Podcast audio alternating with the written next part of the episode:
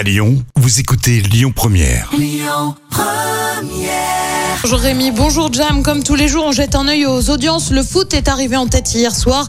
Le match des Bleus face à la Finlande a rassemblé un peu plus de 6 millions de personnes, soit 28% de part d'audience. Derrière, on retrouve la série de France 3, Sophie Cross.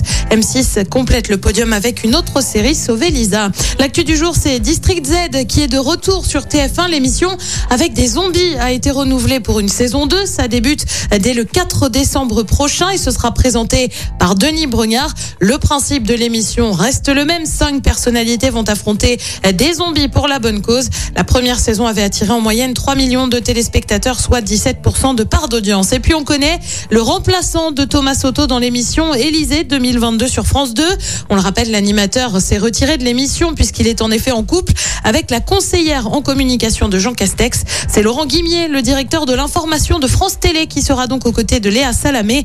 La prochaine émission doit avoir lieu le 30 novembre avec un des candidats, les républicains, avant le congrès du parti le 4 décembre. Côté programme, ce soir sur TF1, c'est le retour de la série New Amsterdam. Sur France 2, c'est le film Noir comme neige. Sur France 3, on s'intéresse au climat et à la montée des eaux avec Le Monde de Jamie. Et puis sur M6, c'est La France a un incroyable talent et c'est à partir de 21h05.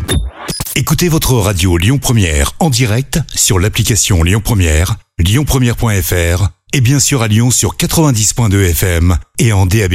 Lyon Première